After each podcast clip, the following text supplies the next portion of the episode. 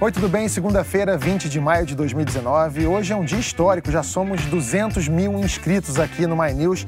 Isso nos enche de orgulho. Meu muito obrigado a toda a nossa equipe e a quem acredita em um jornalismo de qualidade, plural e independente.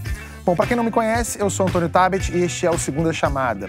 Hoje, nesse dia especial para a gente, com a presença de Ciro Gomes, junto com muitas caras conhecidas, Pedro Dória, Vera Magalhães e a infalível Marilis Pereira Jorge.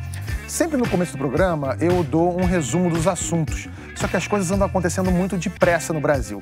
Então, esses são os temas do Segunda Chamada, por enquanto. Pode ser que mudem ao longo do programa, sei lá.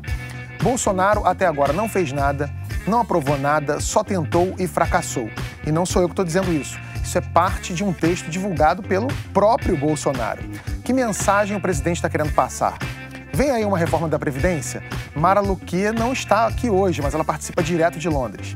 Entre os opositores, a mensagem é outra e tem aquela palavrinha que todo brasileiro adora, só que morre de vergonha: impeachment. Será? Esquerda e direita estão, ironicamente, sem direção. Quem vai guiar os grupos ideológicos do Brasil?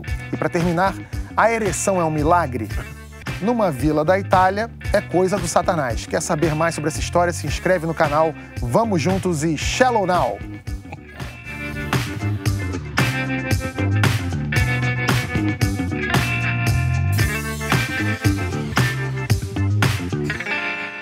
As forças ocultas estão de volta, isso mesmo. Pelo menos deram as caras num texto que o presidente Bolsonaro divulgou por WhatsApp na sexta-feira.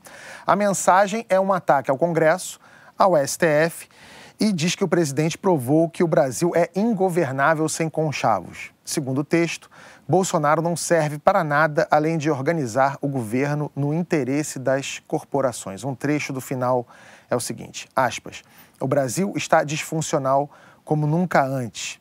Bolsonaro não é culpado pela disfuncionalidade, pois não destruiu nada. Aliás, até agora não fez nada de fato, não aprovou nada, só tentou e fracassou. Há quem leia esse texto como uma tentativa de chamar o apoio das massas para o presidente centralizar o poder e passar por cima de instituições do legislativo e do judiciário. Outra leitura é bem mais simples. Ele nem leu, só repassou. Ele próprio parece confirmar essa versão. Diz que só mandou a mensagem para meia dúzia de pessoas e que quem quiser saber o significado deve perguntar ao autor. Ciro, muito obrigado pela presença. É, o ex-presidente José Sarney disse que o, que o Bolsonaro joga todas as cartas na ameaça do caos. Você concorda com isso? Veja, Antônio, isso para mim, porque, porque velho e muito experiente, isso não tem nenhuma novidade. Isso estava escrito nas estrelas que aconteceria. E quem se der ao rapidíssimo esforço de recuperar o que eu andei falando aí na campanha, vai ver. O Bolsonaro, ele ele interpretou de forma muito tosca e muito fácil de ser entendida o sentimento dominante naquelas eleições passadas, que era uma espécie de antipetismo. Uma parte com razão, é? a Dilma malversou a estrutura econômica brasileira, todos os indicadores brasileiros eh, voltaram atrás numa espécie de traição ao que o Lula tinha, tinha conseguido produzir e que não tinha sustentação, porque era um ciclo de consumo baseado em preços artificiais de commodities, mas isso é um outro assunto. E o Bolsonaro, e a outra parte nem tem razão, é, é um antipetismo meio reacionário e tal. Ele conseguiu interpretar e agregou a esse sentimento anti-PT algumas respostas simplórias, superficiais aos dramas conjunturais do nosso povo. Então, a segurança pública, faltava um macho que pegasse a arma e até não sei o que, saísse atirando todo mundo, que ia botar as coisas em ordem.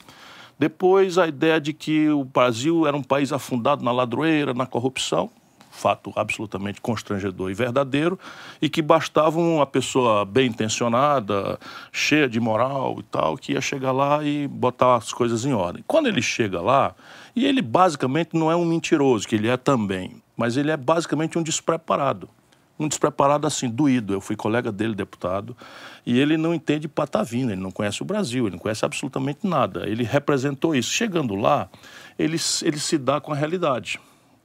E a realidade é muito mais difícil, muito mais complexa de manejar. E não é tão simples assim. Ele não está fazendo um apelo ainda, porque ele não tem, vamos dizer assim, a malícia do Jânio Quadros.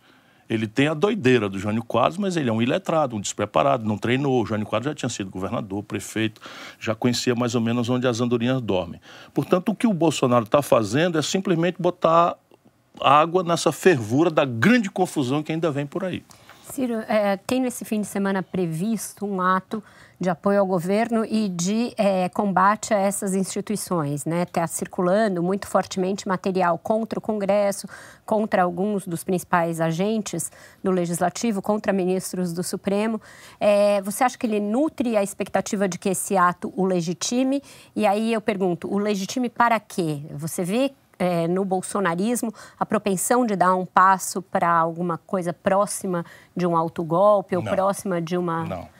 Só confusão. É um presidente, para além de despreparado, ele é irresponsável e ele está querendo reproduzir aquilo que deu êxito a ele. Só que o contexto de você ganhar uma eleição é, por definição, um contexto de antagonismo. Então você se afirma negando. É assim que é, são as coisas. São dez candidatos, você, eu sou o melhor, isso aqui não presta por isso, aquele não presta por aquilo, aquele não é o melhor por aquilo e tal. E ele teve êxito com esse conjunto de molecagens de internet, de inclusive com dinheiro estrangeiro. Hoje está muito claro que um baronato, é, uma parte corrupta do baronato israelita influiu aqui no Brasil com muita grana, né? Me processaram como se eu estivesse generalizando e tal, mas hoje o Facebook já proscreveu as empresas de Israel, que já está demonstrado isso, e vai ser muito bom para mim comparecer à justiça e mostrar mais uma vez. Então, veja bem, para ganhar uma eleição, você precisa desse antagonismo, você estimula esse antagonismo. E ele nunca entendeu que o papel dele, doravante, ganhando a eleição, é unir é minimizar as arestas, é atenuar, é estabelecer um diálogo, uma contemporização. E aí vai ficando muito estranho, porque o discurso dele antissistema não guarda a menor coerência com o fato de que ele é absolutamente o sistema. Tem nove generais no ministério, nove generais. 122 oficiais superiores ocupam as diversas hierarquias do governo. Não é? O Guedes é simplesmente um homem sem nenhuma vivência do setor público, comandando a economia em cima da, do rentismo, da, do privilégio absoluto a uma agenda ultraconservadora, que já não tem mais nem quem, quem a defenda no debate internacional. E o resto é a turma da Praça da Alegria. São essa turma de doidos, de malucos, três variados, que, que ele encheu aí o governo. Infelizmente, em alguns lugares críticos, como a educação. Não é? E, mas o que, que vai acontecer? Confusão. Não tem um projeto. Qual é, qual é, é Ciro, o, o, o seu prognóstico? Porque tem várias. Confusão. Mas o, o que, que, quer dizer confusão? Porque confusão tem, é um assim. momento aí em que o país para de funcionar. Não, o país já não está funcionando. Exatamente. Então, veja bem. Quanto que a gente Também estava disso? escrito nas estrelas. Né? O Brasil, com Michel Temer, resolveu, sem nenhum precedente internacional, e a elite toda, vamos lá e vamos lá e vamos lá, e fizeram a aberração de congelar com status constitucional os gastos, de maneira que você só pode gastar hoje aquilo que foi gasto no ano passado, mais a inflação que está aí ao redor de 4%. Qualquer gasto acima que você eventualmente tiver que fazer, vamos lá, Brumadinho teve um gasto excepcional, 100 milhões, 200 milhões, aí é trocado, sob o ponto de vista da grande conta pública, mas só para dar um exemplo prático, não estava previsível, mas teve que fazer o movimento. Então, esses 100 milhões tem que descontar por dentro. E ele, o Michel Temer fez um aumento importante para os deputados, para os políticos e para os juízes, isso já custa bilhões. E o, e, o, e, o, e, o, Bolsonaro, na hora de fazer a reforma da Previdência, a proposta, ele deu um reestruturou as carreiras dos militares, que também importa em boa, boa quantidade de bilhões. Resultado, esses bilhões a mais estão tendo que ser descontados. E eles ficam fazendo graça e discurso de que é austeridade, que é para combater balbúrdia. Não é nada, é simplesmente o, o, o corte, é, é, é, obrigação constitucional. e isso vai fazer com que o sistema universitário brasileiro, os institutos federais, parem. Daqui a pouco nós vamos ter constrangimento graves nos custeios das Forças Armadas, que também foram cortados em 43%. Então, veja bem, a fronteira brasileira já está operando a meio expediente. Mas você, o que você está descrevendo Tem que avisar o inimigo aí... que não pode atacar de tarde. O, o que você está descrevendo aí é como Confusão. que o Brasil para. É, e tudo bem, acho que todos aqui estamos enxergando esse Brasil parando. Tem uma hora que esse governo, em se mantendo dessa forma, vai se mostrar inviável, porque não consegue romper. É. Só que estamos ao quê? A menos de cinco menos meses de cinco do primeiro meses. mandato. É. Então, qual é a, a solução a vista? Vai ser um parlamentarismo? As elites vai estão ser... conversando sobre isso. Né? Para esse primeiro momento, o que está determinado, assim, os a maioria dos políticos, aqueles que de fato estão com a mão na ponta dos cordões, que importam, e diálogo. Que são... Ah, vamos lá, vou pegar aqui um exemplo. O Rodrigo Maia, que é presidente da Câmara, ele tem um cordão importante na mão, não é? Mas são, são os três, quatro banqueiros importantes que conversam. E aí tem pontes com a oposição, então eu tenho uma ponta de cordão na mão, e, e sei lá, o Lula lá na cadeia tem outra ponta de cordão na mão. Então tem uma conversa por interpostas pessoas é, que basicamente é o seguinte: a avaliação nossa é, é de que a confusão é real, vai vir, vai se agravar, e que a forma de mitigar, por enquanto, é uma espécie de parlamentarismo não parlamentarista sob o ponto de vista institucional. É um esforço de contenção de danos a partir da organicidade institucional do Congresso Nacional. Mas tendo em vista a força que o presidente tem no, no presidencialismo brasileiro, é viável um presidencialismo sem presidente? Não. Não, mas eu estou falando em contenção de danos. E é a única coisa que pode acontecer. Agora, só voltando a essa questão da, da, da passeata que a, Vera chamou. É esse é... ponto que eu queria comentar, desculpa, ainda na sua questão. O Bolsonaro está chamando um cadáver para a rua. Esse é o problema. Então, eu ia lembrar, a gente. Você tem... refere à passeata de domingo? É, isso é o começo, porque é radicalização. E aí bota Deus na história, que ele é ungido de Deus, aí pede o povo para rezar. Aí você começa a transformar a coisa em irracional. Aí o outro lá também quer desqualificar. O, o, o Bolsonaro chama de idiotas, imbecis, aqui. Então ele esquenta o caldo de um lado, aí o outro lado também quer chamar o outro de sei lá o quê. E, e, e esse tipo de coisa vai negando a linguagem então, da política. Bolsonaro, Bolsonaro acredita que tem um apoio popular muito grande. A gente sabe o que aconteceu, por exemplo, quando o Collor chamou as pessoas para irem às ruas vestidas de verde e amarelo. A gente sabe né, o que aconteceu nessa o história. O próprio Jânio em 61, é, né? O que, que pode acontecer se essa passeata é, flopar, não aparecer ninguém, ele não tiver esse apoio e, de repente, esse governo perceber que nem esse apoio popular que ele acredita que tem, no final ele está se é, esvaziando. Marilisa, os tempos estão tão estranhos que eu vou citar aqui uma pessoa que era improvável que eu citasse em qualquer circunstância, que é a Janaína, né, a deputada lá de São Paulo. A Janaína percebeu o que é uma obviedade. Você chamar a manifestação estando na situação é de uma loucura absoluta. Por quê? Porque cai nessa primeira síndrome. Ninguém vai para a rua protestar a favor. A própria palavra protestar supõe antagonismo. E as pessoas estão botando uma agenda. Corte na educação, a gasolina a cinco reais, é, percebe? O dólar 4,10. E, e o que é que nós temos para comemorar? E essa difusa denúncia do sistema e uma coisa antagônica ao Congresso Nacional e antagônica ao... Vamos lembrar, o Congresso Nacional brasileiro é muito pouco querido, muito pouco respeitado pelo povo brasileiro. Mas ele acabou de ser renovado por este mesmo povo brasileiro. Portanto, atribuir ao PT todas as mazelas, isso é um, é um rendimento declinante. Mas será que não, não, é uma rejeição ao modus operandi do Congresso? Ah, sem nenhuma dúvida é. Mas veja bem, o Bolsonaro não era esse inorgânico que se apresentou e empacotaram para o povo imaginar. O Bolsonaro é um politiqueiro.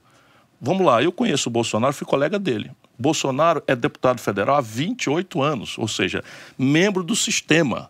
O Bolsonaro esteve ligado a todas os, a situação do Rio de Janeiro. O Bolsonaro apoiou o Sérgio Cabral, o Bolsonaro apoiou o Crivella, o Bolsonaro apoiou os, todos. Aécio. O garotinho, o Aécio e tal. É ligado ao que há de mais atrasado, mais podre, mais corrupto. E agora, o que está enervando o Bolsonaro é que descobriram, finalmente, pegar o rabo do rato. Esse filho dele, Flávio, ele que ensinou. Quem faz a rachadinha foi o Bolsonaro. É, Bolsonaro é que no gabinete dele botava um monte de funcionário fantasma que devolviam 90% dos salários a ele próprio, Bolsonaro. E foi botando os filhos e foi ensinando os filhos a fazerem isso. É por isso que você chama ele de mentiroso também? Ele é mentiroso, quanto mais. Por quê? Isso é só procurar na internet. Por exemplo, reforma da Previdência. Há seis meses atrás, antes da eleição, ele dizia que era um crime você botar a idade mínima de 65 anos. E eu dizia, é preciso discutir a Previdência, há um problema aí, a diferença da idade tem que ser vista por questão rural, mulher, trabalhador urbano, mas evidentemente o trabalhador urbano de, de trabalho intelectual tem que ter uma idade mínima. Então eu tentava mostrar que havia uma complexidade nos assuntos e ele ia no raso, percebe? E isso é um mentiroso, o Bolsonaro é um grande mentiroso. Se ele resolver e corrupto. E corrupto, porque o tamanho da corrupção não diz da decência do cidadão, diz da oportunidade que ele teve. Se eu tenho por oportunidade o meu gabinete e eu pego funcionário fantasma, ele não disse na campanha que usava o dinheiro do auxílio moradia para comer gente? A Mara Luque está há meses insistindo para o Ciro vir aqui no programa. É, eu peço desculpa, eu só soube quando vocês gravaram aquele negócio. Pois é, agora, agora que o Ciro veio, ela não tá. Mas ela não ia deixar passar. Então ela mandou perguntas para você, Ciro. Bom, Fala aí, Mara. Oi, Ciro, bem-vindo ao Segunda Chamada. É, não vou poder participar do programa porque eu estou em Londres, o My News está abrindo um escritório aqui em Londres, eu vou ficar algumas semanas aqui, mas eu queria participar um pouquinho dessa conversa. Ciro, quando o governo começou a vir uma expectativa de que ele iria encaminhar uma agenda de reformas que deixaria o país mais moderno, mais competitivo, é, com um ambiente de negócios menos adverso e principalmente que colocaria é, um rumo nessa trajetória da dívida pública, né, que deixaria essa dívida então estabilizada é, e conseguiria reverter esse caminho que a dívida está tomando. E o ponto principal seria a reforma da Previdência, dado que essa, essa é a nossa maior despesa, maior até mesmo do que o juros. E isso não aconteceu. Isso não aconteceu. O que, é, o que a gente viu, o que o mercado viu, o que os agentes econômicos viram, foi uma deterioração nessa expectativa. A partir de março, final de março, muitos investidores mudando o seu posicionamento nas suas carteiras de investimentos. A gente começa a semana, a semana passada encerrou com dólar acima dos quatro reais, bolsa em queda, taxa de juro abrindo no, no longo prazo, enfim, o que mostra essa deterioração. O Banco Central, inclusive, anunciando um leilão é, de dólar para essa semana para tentar conter esse dólar. Os mercados agora, os agentes econômicos, eles se voltam para o Congresso. Eles acham que o Congresso é que vai liderar essa agenda de reformas é, Rodrigo Maia, o presidente da Câmara, já encomendou a, a proposta de reforma tributária que está caminhando no, na, na Câmara, é a proposta encomendada pelo, pelo Rodrigo Maia ao Bernardo Api. A proposta de reforma da Previdência na comissão especial é, vai receber um substitutivo do Mauro Benevides Filho e do Centrão, o Centrão apresentando uma própria proposta. Ou seja, então o mercado já enxerga o país caminhando para um parlamentarismo e um protagonismo do Congresso no encaminhamento dessa agenda de reformas. Como é que você vê esse, esse movimento? Você acha que esse movimento é, tende a se consolidar, a se confirmar? Minha outra pergunta é em relação à sua política econômica. É, o Mauro Benevides Filho, o seu economista, é visto como um grande gestor é, de recursos públicos. Ele fez um belo trabalho no, no Ceará, fez inclusive uma reforma no Ceará. É, tem uma forma muito pragmática de encarar a gestão dos recursos públicos, não é um populista no entanto, o mercado financeiro morre de medo de você. O mercado financeiro acha que você tem medo desse seu temperamento, acha que você, para a economia, seria seria muito difícil, criaria muitos entraves para economia, é, dado o seu temperamento. Ou seja, Ciro em alta seria bolsa em baixa, juros em alta, dólar em alta é, você tem uma carta aos brasileiros, Ciro, na manga? É, o que, que você diria para essas pessoas que têm, para esses agentes econômicos que têm tanto medo do seu temperamento na condução da economia? Olha, Mara, se há uma coisa cega no Brasil, é o tal mercado. Ele não se reúne, não conversa e, e, e não racionaliza as questões. E uma das, dos vetos deriva disso. Dizer, vamos lá, eu não sou um jovem eh, né, virgem que acabou de chegar no bar. Né? Eu sou uma pessoa, por exemplo, que em 1988 foi eleita aos 29 anos de idade prefeito da quinta maior cidade brasileira. E naquela ocasião trouxe um jovem talentosíssimo que tinha recém-doutorado em Vanderbilt, chamado Mauro Benevides Filho. De maneira que o Mauro Benevides Filho é uma cria política minha, E nós temos trabalhado juntos essa vida inteira. Foi meu secretário como governador, fui eleito governador, fui ministro da Fazenda, ajudei a consolidar o Plano Real. Não tem um dia de déficit, ao contrário, o maior superávit primário da história do Brasil foi sob minha responsabilidade no ano 94, todo mundo pode procurar no Google. Agora, o problema do mercado no Brasil não é conceitual, é criptoconservadorismo, é irracionalidade. Você imaginar, por exemplo, como o mercado preferiu, né, tendo Amoedo, é, é, Meirelles, Geraldo Alckmin, né, Haddad, que tinha compromisso com essa agenda reacionária do tal mercado, dependência do Banco Central, e optar pelo mais despreparado dos candidatos, isso, isso o mercado devia ter um pouquinho mais de humildade e deixar a gente, os políticos, tomarmos conta não é daquilo que é nossa arte, nosso métier. Qual é a raiva do mercado comigo? É que eu boto ponto, o dedo no ponto correto. A grande questão brasileira é juro, é dívida pública. E assim, juro e dívida pública, não há razão nenhuma para você ter esse, esse, esse tabu de conversar sobre isso. E aí, veja bem, o sistema tributário brasileiro, depois de, de 18, 20 anos, 25 anos de governos à esquerda ou centro-esquerda, Fernando Henrique, PT, Lula, o sistema tributário brasileiro é o mais regressivo e perverso do mundo. Por que, que o mercado me detesta? É porque eu estou dizendo com clareza que o Brasil não vai sair dessa equação fiscal trágica se não criar um sistema tributário mais progressivo, ou seja, cobrar, por exemplo, impostos sobre lucros e dividendos.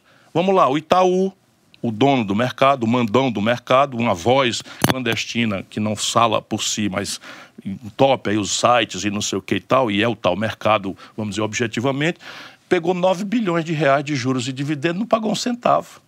Quando todo brasileiro que ganha de R$ 2.050 para cima paga 15% de imposto de renda na fonte. Qualquer pessoa que no Brasil, é, é, é, só o Brasil e a Estônia não cobram lucros e dividendos. O que, imposto... que você acha dessa proposta do Bernardo Api que está embasando a proposta? Veja, vamos, vamos voltar aqui. A ideia do Guedes em linha com essa, essa percepção equivocada da, do, do, problema real brasileiro, nós estamos falar sobre o problema real brasileiro, é que nós vamos ter uma equação fiscal solúvel a partir de uma reforma da Previdência, que é mentira. Deixa eu explicar para vocês, o déficit público brasileiro esse ano é de 130 bilhões de reais.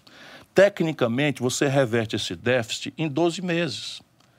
Politicamente, você precisa de 24 meses, porque algumas das providências exigem aquilo que os constitucionalistas chamam de anterioridade, ou seja, o que eu decidi esse ano só pode entrar em vigor o ano que vem. Eles tomam um caminho em que a previdência social, se tudo passar, e não há menor chance desse modelo passar, nenhuma chance, nenhuma chance da aposentadoria especial dos professores cair, nenhuma chance do benefício de prestação continuada cair de, de um salário mínimo para meio. Os deputados têm, antes de tudo mais, um instinto de sobrevivência. Nós vamos agitar a rua, nós vamos informar, e o povão, na, gradualmente, vai cobrar dos deputados, e eles não são imbecis de votar essas aberrações. Supondo que tudo passasse do jeito que eles propõem, nós estaríamos falando de uma economia de um trilhão de reais em 10 anos.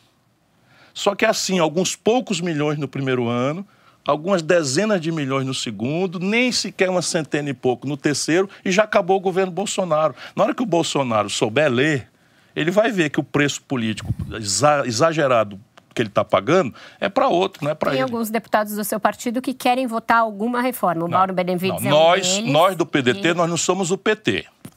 Nós não somos o PT. O PT está doido para ver o circo pegar fogo para rir da cara do palhaço. Só que o palhaço, no caso, somos nós, o povo brasileiro. Então, nós sabemos que existe um problema na Previdência. Eu, candidato, propus uma reforma da Previdência. A Mara, no encaminhamento da pergunta, chamou de proposta Mauro Benevides. A proposta é minha. Não é, que, hoje é não é que eu vou rivalizar. Ele é membro da comissão. E a, a Tabata, nós somos 100% na mesma linha. Não tem ninguém discrepando. Por quê? Porque no PDT nós discutimos as coisas com muita profundidade.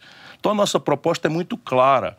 E ela é uma proposta que está disponível para o debate. Então, eu estou rodando o Brasil, discutindo, informando a população.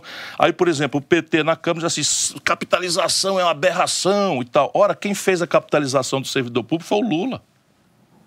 Isso é um negócio inacreditável. O Lula, né, ainda em 2003, fez uma reforma da Previdência e o pessoal, por exemplo, nasceu da briga dos deputados do PSOL contra o PT por causa de uma reforma da Previdência. Aí o cara, quando está no poder é a favor de uma coisa, a DRU, que capa um terço dos recursos da Previdência Social, foi renovada pelo Lula, foi renovada pela Dilma, que queria transformar em 30%. Ou seja, um terço de todo o dinheiro da Previdência é tirado para financiar o baronato financeiro no Brasil. Então, qual é o problema brasileiro, se eu não quero me estender muito? Primeiro, o colapso do consumo das famílias.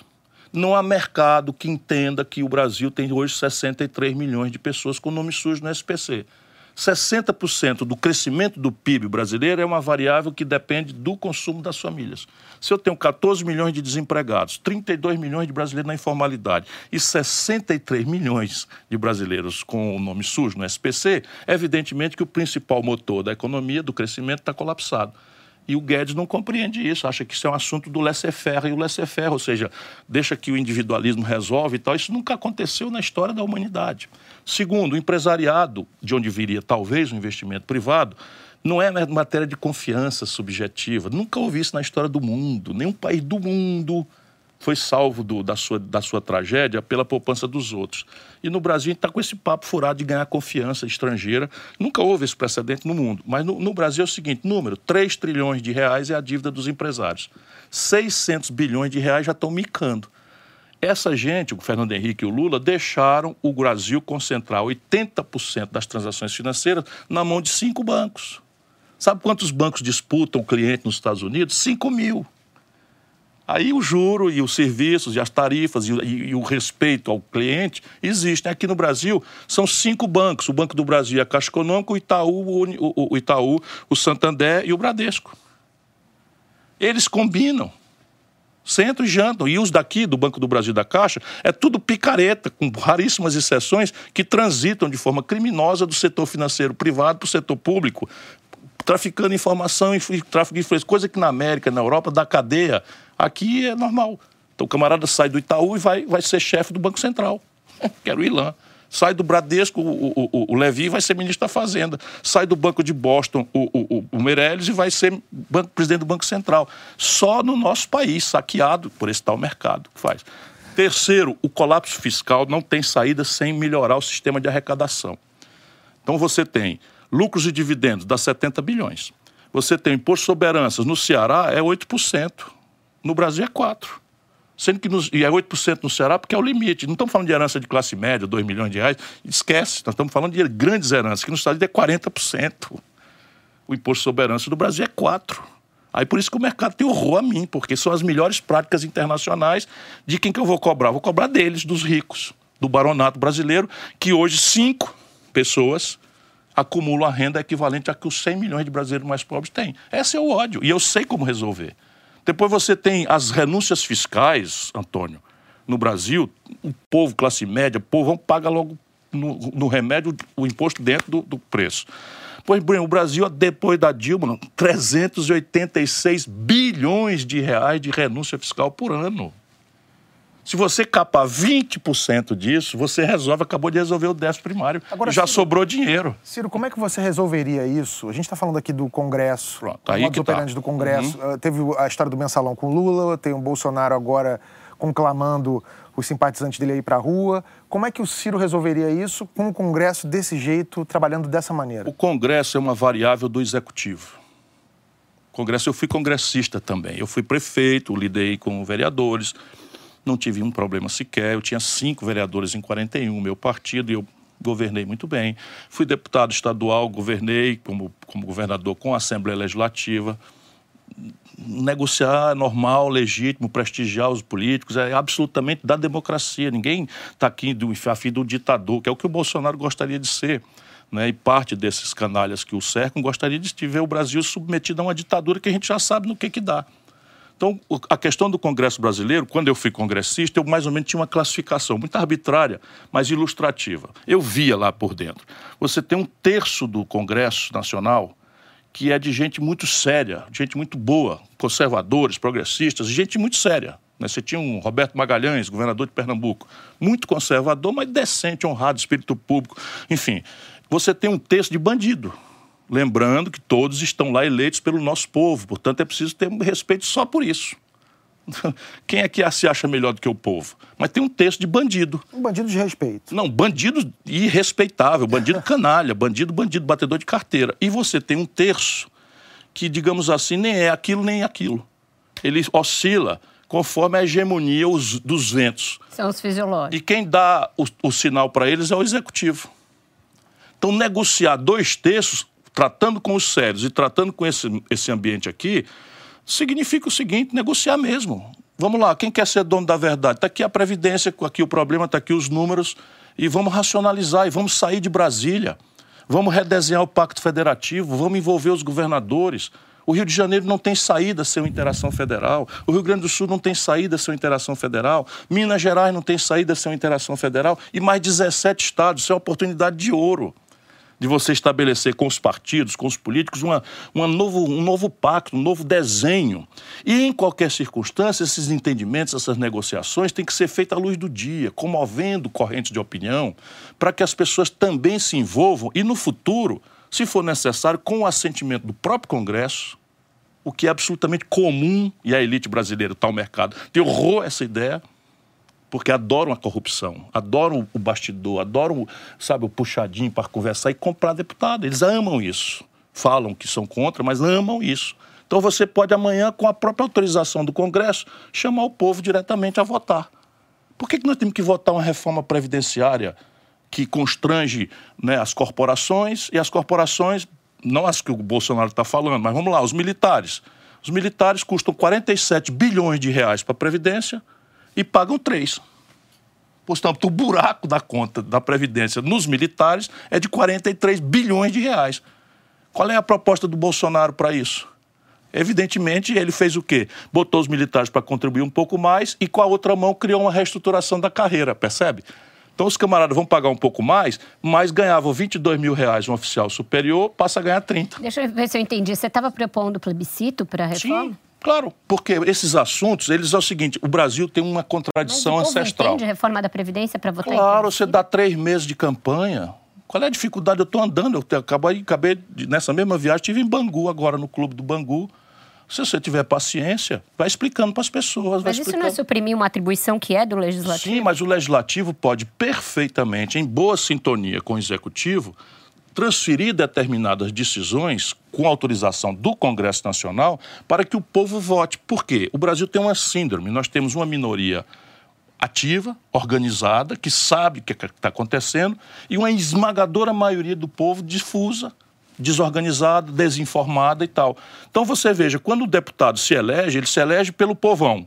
Mas quando ele vai para Brasília, é o judiciário, é o promotor de justiça, é o general, é não sei o que, são os poderosos que o cercam inclusive pela esquerda, essa mesma síndrome. O PT sempre optou por falar pelos funcionários públicos, pelos bancários, pelo setor organizado. Mínima, minoria mínima. E deu para o povo a migalha. Essa é a grande questão do Brasil. Agora, veja, nos Estados Unidos, na Europa, no Japão, na Ásia, plebiscito é uma coisa rotineira. Assuntos de natureza tributária, ninguém mais vota pelo sistema representativo do século XIX. Ninguém mais. Por quê? Porque, veja bem, na hora que eu disser, vou propor um tributo sobre grandes fortunas, quem são as grandes fortunas do Brasil? São os donos da Globo, os donos do SBT, os donos do Record. O que, é que, eles vão fazer com o SBT, com a Record, com a Globo? Eles vão mandar o cacete, que o Brasil tem imposto demais, que cobrar imposto é para roubar mais e não sei o que e tal, e a população acaba caindo nessa. Agora, na reforma da Previdência, está lá o Ratinho falando a favor, o Silvio Santos falando a favor, a Ana Hickman falando a favor, gente que não, sabe, essa é a tragédia do Brasil. Um dia antes de divulgar o texto, Bolsonaro usou pela primeira vez a palavra proibida impeachment, respondendo uma pergunta sobre cortes no orçamento. Na sexta e no sábado, a hashtag impeachment Bolsonaro foi o assunto mais comentado no Twitter.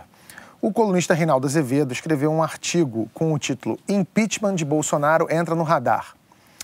Impeachment banalizou tem mais impeachment que gol anulado pelo VAR aqui no Brasil. É igual a loura do banheiro. Se você falar muito, mais cedo ou mais tarde ele aparece. Pedro, para você, o impeachment tá, tá na esquina ali? Eu acho que a gente tem um problema, Tati. É, o... Coisa de alguns meses atrás, aquele historiador israelense, o Yuval Noah Harari, é, alguém perguntou para ele, numa palestra que ele estava dando nos Estados Unidos, a respeito da possibilidade de de impeachment do Donald Trump. E ele deu uma resposta que eu acho fascinante. A, a resposta foi o seguinte: é, embora o Harari seja um cara absolutamente anti-Trump e, e, e, ache que o Trump é um desastre e tudo mais, o ponto no qual ele foi é o seguinte: ó, algo entre 15% e 20% da população americana acha que o Trump é o cara que chegou aqui para finalmente representá-los. Uma turma que se via não representada fazia décadas no poder americano. E o argumento dele é: se o Trump sofre impeachment, o que você está falando para esses 15, 20% das pessoas é que, olha, a opinião de vocês, o voto de vocês não tem significado algum. Vocês jamais serão representados. Eu acho que, é, e olha, eu escrevi vários artigos na época do impeachment da Dilma favorável ao impeachment da Dilma. Mas se uma das coisas que o impeachment da Dilma de fato nos mostra é que o Harari está certo. Porque existe ali uns 10, 15% de brasileiros que olharam para o impeachment da Dilma e se sentiram ludibriados, sentiram que o voto deles foi desrespeitado, que foi arrancado, tudo mais. Vai acontecer a mesma coisa com o Bolsonaro se a gente seguir por esse caminho. Só que agora vão ser os 10, 15% da Dilma mais os 10, 15% do Bolsonaro. A gente começa a empurrar o, o, o Brasil para um buraco do qual não tem saída. Agora, ao mesmo tempo, a gente tem que reconhecer que temos um problema. A gente tem uma estrutura do, do presidencialismo brasileiro que é o seguinte: se entra um presidente inepto, que foi o caso da Dilma e é o caso do Bolsonaro, a gente fica preso a essa pessoa durante quatro anos. Alguma solução a gente vai precisar conseguir para essa. O impeachment é um remédio, é o único remédio que a Constituição oferece, e, no entanto, é um remédio pesado demais. A gente vai precisar encontrar uma outra solução. Eu tenho a impressão que para o Bolsonaro não dá mais. Ô Vera, acho... como é que é essa. É, é para os militares, como é que está essa os militares acho que chegaram ao governo Jair Bolsonaro achando que iam ter um protagonismo enorme, que iam ser uma espécie de poder moderador e se viram diante de uma realidade muito mais bagunçada do que eles imaginavam, é, que tem esses filhos que influem no dia a dia do governo, que tem um guru lá da Virgínia que esculhamba com eles e eles não estão acostumados a ser esculhambados, o que eles gostam é de hierarquia, ordem, prezam muito isso. Então acho que eles tomaram um baita susto.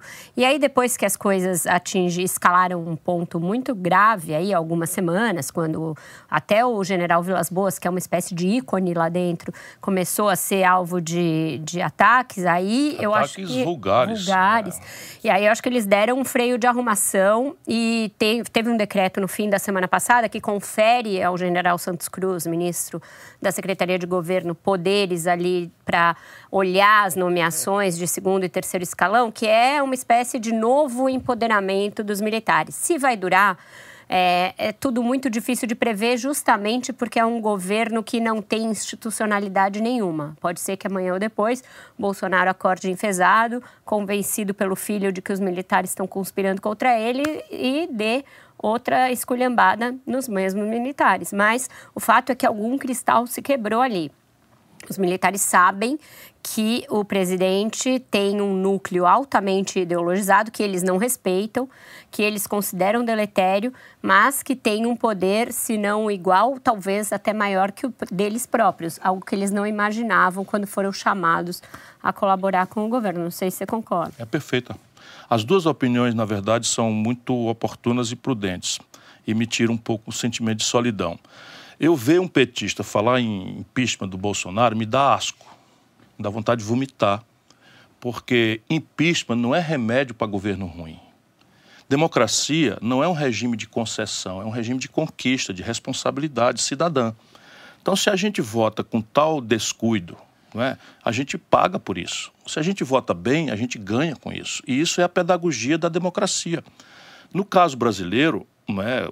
o ódio, o radicalismo ideológico, a simplificação grosseira, esse neopentecostalismo podre, que, a parte podre do neopentecostalismo, que está aí também como um fenômeno novo a ser entendido, muito respeito aos, aos fiéis, porque eu compreendo porque que o povo precisa das igrejas, dos templos, a, a política não está respondendo, as pessoas estão pagando por pertencimento a alguma rede de proteção e eu tenho profundo respeito por isso. E o Bolsonaro, para a gente entender o Bolsonaro, a gente tem, tem que entender a psicologia de um homem quase doente. Quase doente. O Bolsonaro ele tem ódio ao estamento militar. Paixão, não é? mas ele foi expulso dali. Ele quebrou a hierarquia, ele falou contra os seus superiores e ele está estabelecendo uma espécie de vindita. Se você quiser entender o Bolsonaro, você vai vendo várias coisas. Por que, que o Bolsonaro tem essa, esse ódio anti-intelectual? É porque ele é curto. A capacidade de raciocínio dele em abstrato, ele é quase um burro.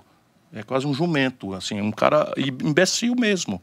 E aí o que, que ele tem? Ele tem ódio aos letrados, ele tem horror a isso. E aí por que, que o Bolsonaro quer transformar o, a Baía de, de Angra dos Reis numa nova Cancún? É porque ele foi multado pescando ilegalmente lá. Ele tem horror à questão ambiental, porque tal. Então, e, e essa coisa do gay, essa coisa do, do, do, do, do, sabe, piada com o tamanho do pênis dos orientais, ele não tira isso da cabeça. Isso tudo é um problema de armário. Isso é uma coisa absolutamente inteligível para um cara que, como eu, conhece a vida das pessoas. Agora, isso é, sobre os militares é, rebate, como, como, como, como a Vera falou com muita lucidez, rebate de uma forma, antes de mais nada, assustadora. Porque eles gostariam de estabelecer uma espécie de tutela. Está lá o idiota, mas nós temos ascendência, então o general Heleno é um homem muito respeitável, e eu tenho por ele, pelo general Heleno muito respeito. Acho que eles estão traindo a história, é? porque estão contemporizando com essas loucuras, né? estão contemporizando com a entrega do Brasil aos estrangeiros, base de Alcântara entrega aos americanos, a Embraer entrega aos, aos, americanos, o acerto. Nós já devemos aos militares, a isso que a Vera corretamente e bem informada que é colocou, nós devemos aos militares, ainda no bastidor, nós não estávamos numa aventura bélica na Venezuela. O Bolsonaro acertou com o Trump uma aventura na Venezuela rasgando todas as nossas tradições, violentando a Constituição, como devemos ao Rodrigo Maia a lembrança de que quem autoriza a guerra, então, porque ele tinha acertado com os americanos entrar o Brasil com um. E os militares mostraram, e o bicho é tão canalha que falou em público que o Brasil não podia entrar porque não tinha arma. É, a gente não sabe até que ponto ele acertou, mas o fato é que os militares fincaram o pé que não haveria é, intervenção. Eu fico pensando nisso que o Pedro falou, do impeachment ser o único remédio, a única saída para um caso de impasse institucional, de impasse, às vezes, fiscal, como aconteceu com a Dilma. Mas eu não vejo disposição no de Congresso ninguém em tratar de reforma O Congresso já sabe que cometeu um erro grave com o impeachment da Dilma. Eu, isso converso com líderes da, da situação da época, da situação hoje, os líderes do PSDB, eles sabem o erro estratégico, histórico que cometeram é? Eles sabem que a essa decisão é que se deve o momento que o país está vivenciando e não, vão, não querem mais para isso. Evidentemente que o presidencialismo tem uma fragilidade que é unipessoal na personalidade do presidente, mas isso também é a possibilidade dele mudar. Na verdade, ele pode mudar a qualquer momento. O Collor, por exemplo, antes de cair, o Collor, há destempo, mas antes de cair, o Collor fez um gesto. E por que você acha que o impeachment do Collor era, era legítimo e o da Dilma não? Não, porque no caso do Collor houve um grande consenso. E o vice. Né? É, havia um grande consenso entre a, plato, a plutocracia, o baronato, a quem ele traiu. O Collor traiu o baronato. O Collor fez o sequestro da poupança e esterilizou quase um terço da dívida brasileira. Esse tal mercado que o elegeu se sentiu violentamente traído por ele. Né? As organizações Globo, que deram a ele a força que deram, não sei o que e tal, se sentiram todos traídos perderam dinheiro muito pesadamente. Né? E o povão junto. Então foi um, um raríssimo consenso é, por interesses diferentes, mas houve uma reunião. E havia ali o crime de responsabilidade. Havia ali flagrantemente o crime de responsabilidade. Diferente do caso da Dilma, que não cometeu crime nenhum. A Dilma foi um governo desastrado, talvez candidato ao pior governo da história do Brasil, na minha opinião. Assim, até porque. Até agora. Acho, até agora, so far. Eu acho aí que tem um ponto que é, no fim das contas, o que a Constituição estabelece no rito do impeachment é que existe um tribunal esse tribunal é presidido pelo presidente do Supremo e quem avalia se houve crime ou não é o Colégio de Senadores. Não é verdade. Se não a partir é verdade. do momento não. que os senadores decidem que houve o crime, é não. porque o crime houve. Não, não é verdade. O, o, o, o impeachment é um processo jurídico-político. A parte jurídica, ou seja, o cometimento de crime de responsabilidade, tal qual está como tal definido na Constituição, ela não cometeu. O que aconteceu no Brasil foi um golpe de Estado ao modo soft que os americanos aprenderam a estimular Mas agora. um golpe exige um rompimento da Constituição, Ciro. Não, não, não, não exige golpe. Se a gente for... De, se, exige se, uma interpretação elástica. Ué? Mas o direito, é, ele tem interpretação não, não. elástica. Crime não? de responsabilidade. Olha, nulo um crime, nula pena, sine elege. Eu sou outrora professor de direito. Então, nulo um crime, nula pena, sine elege. O que quer dizer, o primeiro princípio do direito penal é não existe crime sem lei anterior que o defina. E crime de responsabilidade, a lei existe e o define. Trata-se de trair o país, de, de traficar informação para, para, o inimigo estrangeiro em caso de guerra. Você está dizendo que responsa... crime de responsabilidade fiscal não, não existe é? isso. Simplesmente não existe crime de responsabilidade fiscal. Depois da Dilma, com esse teto de gastos, se estabeleceu a ideia de que extrapolar o teto de gasto é crime de responsabilidade. Não tem crime de responsabilidade fiscal. Crime de responsabilidade. Depois da Dilma. Antes, deixa eu te dizer. A lei de responsabilidade fiscal existe. Não existe, não, não estabelece combinação nenhuma para o Executivo Federal, só para os estados e municípios. Isso é simples, é trivial, isso não, não cabe essa discussão. Você está intoxicado pela propaganda da época, mas na verdade não existe crime de responsabilidade fiscal. Isso não existe. Então por que, que ninguém recorreu ao Supremo? E Foi feito o recurso e o Supremo, como sempre, como diria o velho Rui Barbosa, é o poder que mais tem faltado à República. Mas, Ciro... Veja bem, quando a pessoa volto, comete volto, crime, perde os direitos políticos. Eu, eu a aberração questão, deles, caçar a Dilma e conservar os direitos políticos da Dilma, aquilo foi um ato absolutamente não, golpista. Bem, e, e eu, eu, concordo, ah, eu acho que foi um erro político. Eu acho que foi um erro político, mas a gente tem que voltar, no fim das contas, isso aqui é um, é um, é um circuito fechado. É, temos o judiciário, temos o executivo, temos o legislativo, cada um tem suas funções e, e, e, as leis partem do princípio que juízes cometerão erros na interpretação das leis, nas recursos. tudo mais. E por isso há recursos. Uhum. Agora, o último erro, o erro está e está dentro do pacote de leis porque é decidido por quem tem a responsabilidade. Deixa, deixa eu voltar. Se a gente for fazer uma discussão subjetiva, você vai voltar com a sua ideia e eu também voltarei para casa com a minha, porque esse é um assunto que já passamos. O que é que nos refugia dessa subjetividade? A lei. No caso, a lei é o seguinte: não existe crime de responsabilidade fiscal. Não existe. Isso é uma invenção do Brasil. Foi uma retórica que se fez. Não existe. Pedalada fiscal, todos os presidentes da República fizeram. Todos. O Lula fez durante os oito anos. Mas os níveis da Dilma foram Não, não, maiores. não. Sabe por quê? Porque, repare, você tem um subsídio ao crédito rural. A data de liberar o dinheiro para o Banco do Brasil é o começo, é a data da safra, a safrinha. É. Então, o Banco do Brasil antecipa e, e a Selic vai indo para cá, para lá, para cá, para lá. Quando chega no fim do exercício, o Banco do Brasil calcula vis-à-vis a Selic quanto emprestou, quanto teve de Agora prejuízo em comparação à Selic, agora igualzinho. E aí o governo paga. Então só dá para calcular depois. E o Tribunal de Contas deu parecer favorável a todos. Fernando Henrique, oito anos, Lula, oito anos, Dilma, quatro anos, todos. Aí de O repente. FH só veja pegou a lei de responsabilidade Veja, a Dilma caiu, dele. a Dilma caiu pelo conjunto da obra. Não, não, eu concordo, eu concordo. A gente estava discutindo Aquilo foi um pretexto. A, a questão, eu, eu concordo. A, a discussão que a gente está tendo é apenas uma questão de pretexto. E aí, Juridicidade, desculpa, não tinha nenhuma. Eu, eu discordo com a da definição de golpe de Estado, fundamentalmente por causa disso. O, o- o- o ato é perfeito no sentido de que os juízes avaliaram, eles eram, segundo a Constituição, os juízes. tiveram- Espera um Agora, que foi uma decisão um política. Eu não Espera tenho um dúvida pouquinho. disso. Então vamos para outro assunto. Então vamos para outro assunto. A Constituição Federal Brasileira, de forma explícita e clara, diz no artigo 5 que todos somos inocentes até prova definitiva em contrário. Estabelece que prova definitiva em contrário é o trânsito em julgado. Define que trânsito em julgado é aquela sentença sobre a qual não pode mais pesar nenhum recurso. O que quer dizer que, no- na realidade louca do Brasil, não estou defendendo essa aberração, mas na realidade louca do Brasil, nós temos quatro graus de jurisdição: o juiz singular, o Tribunal Regional, o STJ e o Supremo Tribunal Federal. Sendo que o STF, dependendo do advogado que você tem, é interminável, né? Então, Porque e aí, recurso e- não, recurso tudo isso sobre aqui recurso. vira o itinerário da impunidade. Isso. Então, a o- corrigir isso é o quê? Acabar com esses dois, esses, esses, esses graus de jurisdição, os quatro, e estabelecer dois graus de jurisdição para crime comum, que é assim no mundo inteiro. Nós conservamos os quatro graus de jurisdição e o Supremo Tribunal Federal, por 6 a 5, como é que pode? Por 6 a 5 define que a prisão em segunda instância cabe. Como é que pode? Então você diz assim, não, mas os, os tribunais. Mas Isso é um é protocolo Supremo- formal. Tudo bem, mas se é Evidentemente Supremo que a que última cabe- palavra, a última palavra é deles. Claro, se é o Supremo a que gente cabe se a interpretação da Constituição, ao Supremo Sim, cabe mas a se interpretação 5 da de, Constituição. 6, 5 de 11 menos 1 dá 6 estabelece uma crença oposta em cima do que é claro, eu me submeto. eu me submeto porque eu sou um democrata. Eu sou um democrata e me submeto, como estou aqui submetido. Ciro. Agora, desculpe eu dizer, isto é uma aberração. Ciro, tudo bem.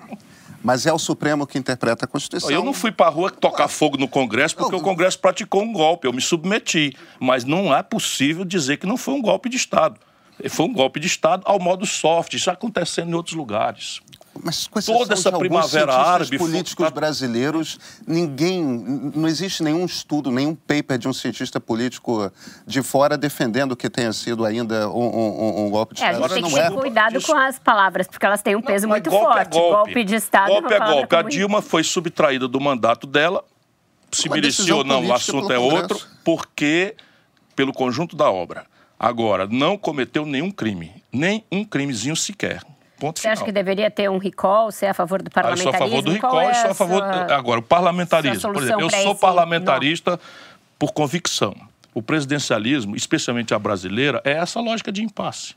Você tem como atenuar essa lógica de impasse, prometendo antes o que vai fazer, para fazer do, do, da eleição não um plebiscito personalista, mas um plebiscito sob ideias, propondo na primeira hora que é a hora mágica, o Bolsonaro jogou na lata do lixo, porque não entende de nada, não tinha ideia nenhuma, propôs na primeira hora porque está fresquinha. Lembra o Collor, fez o sequestro da poupança. O Lula podia ter reformado o país do jeito que quisesse, o Fernando Henrique na sequência do Real, porque é muito verdinha a força recém-constituída se você tiver alguma proposta, alguma ideia e tiver tido coragem de propô-la antes. E depois estabelecer uma mediação orgânica com a verdadeira é, liderança do país. A verdadeira liderança do país, possa se gostar ou não, está nos estados. Brasília é uma ficção. Ciro, tudo bem. Eu, vamos, vamos dar dois passos. A gente não vai chegar a uma conclusão a respeito de golpe ou não golpe. A gente não vai concordar a respeito. E não eu, mas, mas ao mesmo tempo, de responsabilidade mas, mas ao mesmo cometeu. tempo, não, não, tudo bem. Mas ao mesmo tempo, é... Eu acho a Dilma existe... uma tragédia, viu? Não, tudo Foi o pior bem. governo que o Brasil já teve. Oh, a eu gente está no meio de um é, outro. Já que... teve, é passado. Pode ser que venha aí um pior. É. Agora, tem um ponto aqui que é o que o impeachment tentou resolver era um governo que estava ferrando com o Brasil. Concordo que não foi uma boa solução. É, a questão, o que o Supremo tentou resolver com a questão da, da prisão após julgado em segunda instância foi justamente quebrar o ciclo de impunidade que é um drama para o Brasil. A gente tem um problema que é o seguinte: a, a, a legislação brasileira é, de certa forma. Mas isso é política, não é justiça. Não, tudo bem. Tudo Se o bem, Supremo quis bem. quebrar a cadeia de impunidade, isso, o nome bem. disso Deixa é política. Educar, pode calma, ser. Nem pode ser, pode ser. Mas eu também não acho que qualquer Supremo no, no, no, no mundo, em algum ponto, tem uma atuação política. Isso faz parte do jogo. Devia, devia ser o menos possível, mas isso faz parte do jogo. O meu ponto é o seguinte.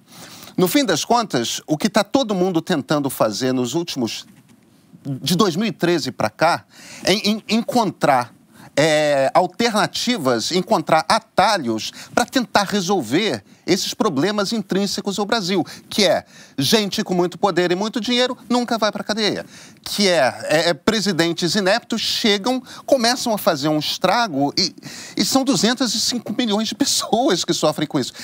Como é que a gente resolve isso? Porque no fim das contas tudo que a gente está falando é: existe uma paralisia no Congresso Nacional de há alguns anos que não reforma o que tem que ser reformado, né? A pergunta do Pedro é basicamente o seguinte: os fins justificam os meios?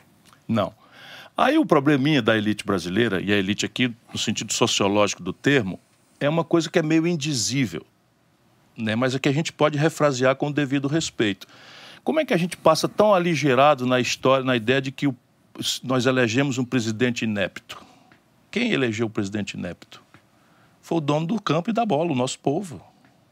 Eu sei, Ciro. E aí agora existe aí um grupo, às vezes é um militar, às vezes é o baronato plutocrata, às vezes intelectuais, que acham que podem substituir essa massa ignorante que é o nosso povo e tal. E não é culpa do povo, não. Não é culpa do nosso povo, não. As mediações é que constroem esses monstrengos para o Brasil. E as, as, as mediações estão na elite. Então, veja bem, duplo grau de jurisdição é uma boa prática internacional. Então você tem que corrigir esta, esta, esta, essa, essa coisa. O Supremo, no caso de direito positivo, que é o vale que está escrito, não pode fazer política, não. Pode, por exemplo, nos Estados Unidos, na Alemanha. Por quê? Porque o direito é consuetudinário. É uma inerência do, das cortes é, de justiça interpretar as tendências de opinião e fazê-las ser a lei. Porque as leis não estão escritas. O que é costume vira regra afirmada essa regra pelo Supremo. Nós aqui estamos, sem trocar o sistema, imitando esse negócio. Aí vem o Sérgio Moro. Veja, eles transformaram o Brasil numa república de banana. Só numa república de banana de quinta categoria, um juiz condena um político, não estou dizendo se é justo ou não é justo, condena um político e aceita ser ministro do adversário que se beneficiou dessa condenação.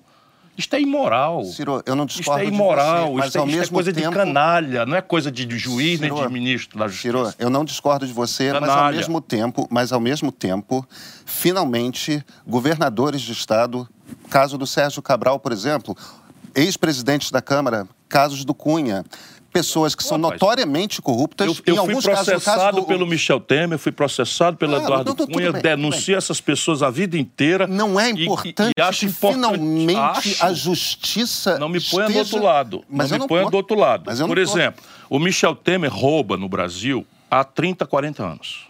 Sim, a rouba no Brasil. Pudim. Então, o Bretas, juiz aqui do Rio de Janeiro, resolve mandar prender o Michel Temer sem forma. Ou qualquer dia desse vai ser você, porque acabou de dizer uma coisa aqui que desagrada ao Bretas. Percebe? Não é assim que se faz justiça. Eu não estou chegando ao caso do Temer, não. Mas não, eu estou dando caso... exemplo. Então, veja bem, o, o, que, que, que vê barões do, como Eduardo Cunha preso e tal, a mim, que vivo. Eu, eu, eu respondo se... 70 processos. 70. E me, me condeno, porque eu sou bocão, porque eu sou pavio curto, não sei o que e tal. Os 70 são corruptos que eu denuncio. Denuncio não para mim, não, denuncio para defender o Brasil.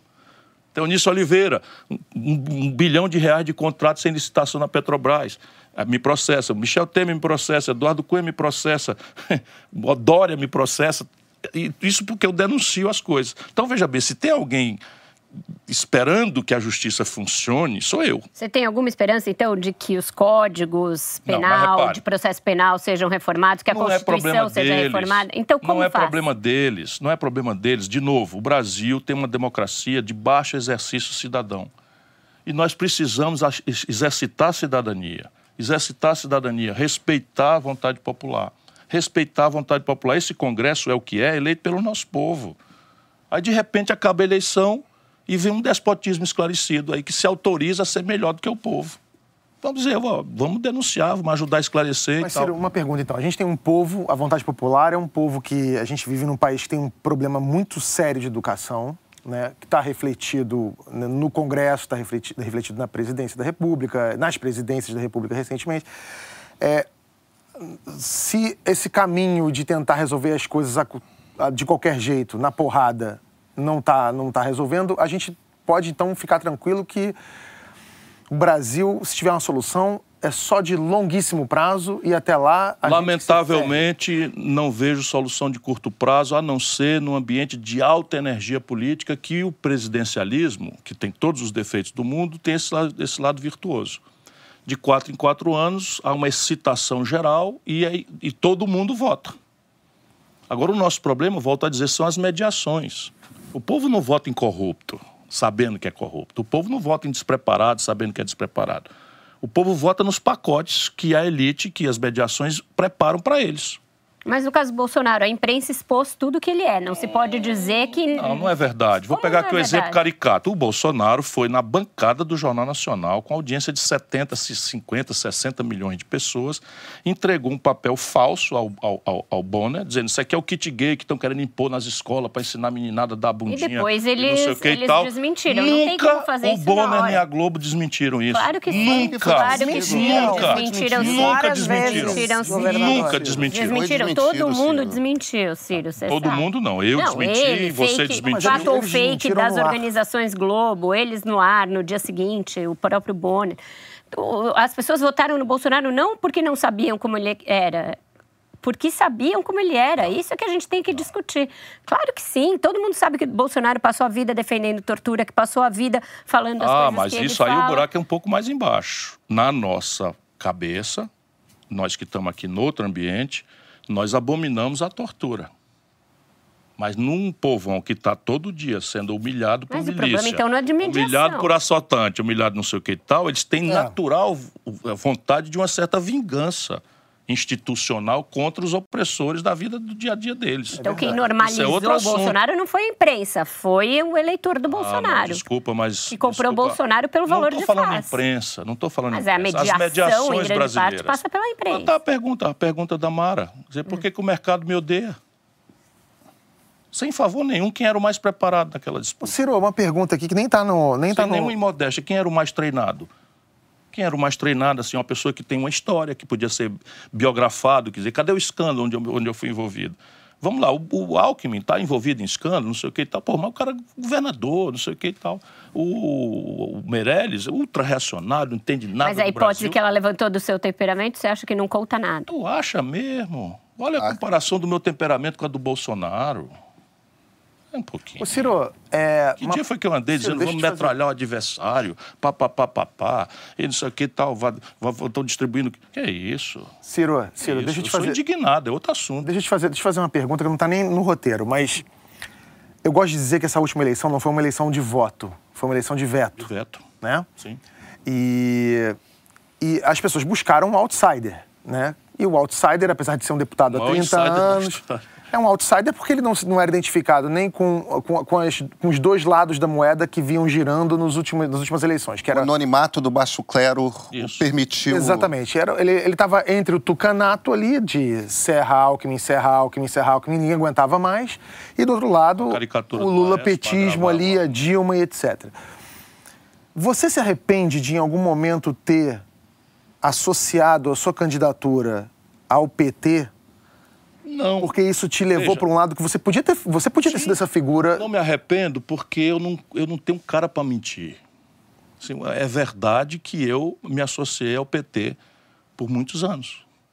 Eu ajudei o Lula, eu ajudei para valer, fui ministro do Lula. Como é que eu vou chegar assim, mas na isso eleição também já teve, isso oposto? também já teve ligado ao PSDB. Eu tô falando. Eu fui fundador do PSDB Então. e rompi. A minha pergunta é: na eleição, Não, porque se eu entro nessa, eu minto. Percebe? Se você mente, dá no que está dando o Bolsonaro. Se você recuperar o que eu ando dizendo sobre isso, é exatamente isso. Olha, não adianta mentir. Ou você consegue estabelecer uma relação de respeito, em que você modera as expectativas, mas estabelece uma, um, vamos dizer, diminui a potencialidade de frustração e a precocidade, ou não governa. Eu cansei de dizer isso. Nem o Haddad governaria, nem o, nem o, nem o Bolsonaro governaria. O problema é que as pessoas não querem ouvir. Mas se você fosse uma alternativa é, off PT e off PSDB, falando assim, não quero saber desses dois, eu vou ser uma alternativa, não teria sido melhor para você? Uhum. Mas eu fui isso. Eu só não podia era negar a minha origem. Mas eu fui isso. Eu estou dizendo, olha, essa, essa polarização vai matar o Brasil. Isso é o que eu dizia toda hora. Existe um caminho de centro no curto prazo para o Brasil, para a eleição existe, municipal, por existe, exemplo? Existe, e, e, assim, ele não é fácil de organizar porque o critério no Brasil deixou de ser ideias e programas. O critério virou, por conta do, do culto à personalidade ao Lula, né, virou uma coisa Lula e contra Lula. E isso vai matar o Brasil. Vai matar o Brasil. Mas que o é. povo está procurando caminho, tá. Ciro, no fringir dos ovos, Veja qual eleição é, do Whitson no Rio de Janeiro, é inacreditável. qual é, qual é a, a- a sua avaliação que você faz é, desse personagem que se tornou um personagem incrivelmente complexo na história do Brasil, que é o Lula? Ele foi uma força. eu- eu- não- força para o bem, força para o mal seria, seria ruim, mas qual o impacto que você acha?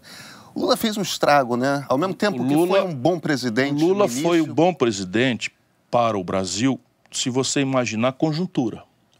Então, o que, que o Lula conseguiu? A proeza de expandir o consumo quase quatro vezes. Mas num tempo sem também base. que estava entrando uma quantidade de dinheiro Isso, no sem Brasil. base, sem base, sem estrutura, sem base, sem nada, de forma absolutamente insustentável. A maior parte das pessoas não entende que aquilo foi um alto, uma alta rara no mercado de commodities internacional Isso, que botou uma isso, quantidade abissal de dinheiro no Brasil. Isso. E ele, a, a virtude dele é que ele pegou essa montanha de dinheiro, deu 70% para o baronato e 30% para o povo. 70% Ou seja, não foi um governo de esquerda. Não foi nem remotamente. Ele, pelo contrário, a perversão do Lula começa e se agrava mais recentemente, porque ele é o crime perfeito. É o líder de esquerda que coopta todas as expressões de organização da sociedade civil, dos estudantes, dos sindicatos, do, dos profissionais liberais, etc., coopta para o governismo, anestesia o antagonismo social com políticas sociais compensatórias que fazem parte do ideário neoliberal, do consenso de Washington, políticas sociais compensatórias, a pedra de toque mais forte é o Bolsa Família, e faz uma aposta numa grande conciliação subornada por 70 para os ricos e 30 para os pobres. Tanto que a classe média, que é quem primeiro se insurge, ela ficou neutra. A classe média não viu nada nesse governo, nesses governos. Não. E por que, que a revolta do povão com a Dilma é precoce? Porque a Dilma simplesmente, quando cai os preços das commodities, ela não entende nada, não é do ramo, é uma nomeação do Lula, para o Lula continuar mandando, o poste, que ele quer continuar repetindo a mesma prática. E aí a, o, o povo brasileiro perde metade da capacidade de consumir do dia para a noite. 40 milhões de pessoas que ascenderam socialmente e viraram microempreendedores, de vender açaí nas, na, nas esquinas das ruas, manicure, não sei o que e tal, de repente volta volta Mas teve tudo muita ação do próprio governo dela para levar a economia para a breca que foi. Não foi só assim, ela, ela não entendeu o mercado nada. internacional como ela Não, não. Essa dizer. foi a causa da crise. Políticas E ela não entendeu coisa também, nenhuma, né? não entendeu nada, não entendeu nada. Aí, por exemplo, renúncia fiscal para grandes conglomerados que não tinham correspondência em investimento nem emprego que viraram tudo remessa de lucros e dividendos para o estrangeiro sem tributação. A política energética um desastre, totalmente um desastre completo, bizarra. completo, completo. É indizível. Voltando aqui para o atual governo, né, a falta de articulação é tão grande que até figuras simbólicas da direita que apoiaram o presidente na eleição estão se afastando de Bolsonaro. O Kim Kataguiri, do MBL, e o Arthur Moledo Duval, o Mamãe Falei, os dois deputados eleitos pelo DEM, viraram críticos do governo. Vera, a oposição diz que isso é incoerência, mas também não pode ser um sinal de coerência?